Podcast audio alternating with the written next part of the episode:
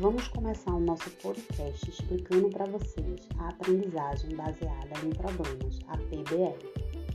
A sigla PBL ela vem no inglês, que é o Problem Based Learning, que é, representa a aprendizagem baseada em problemas. Ela é a construção do conhecimento a partir da discussão em grupo de um problema.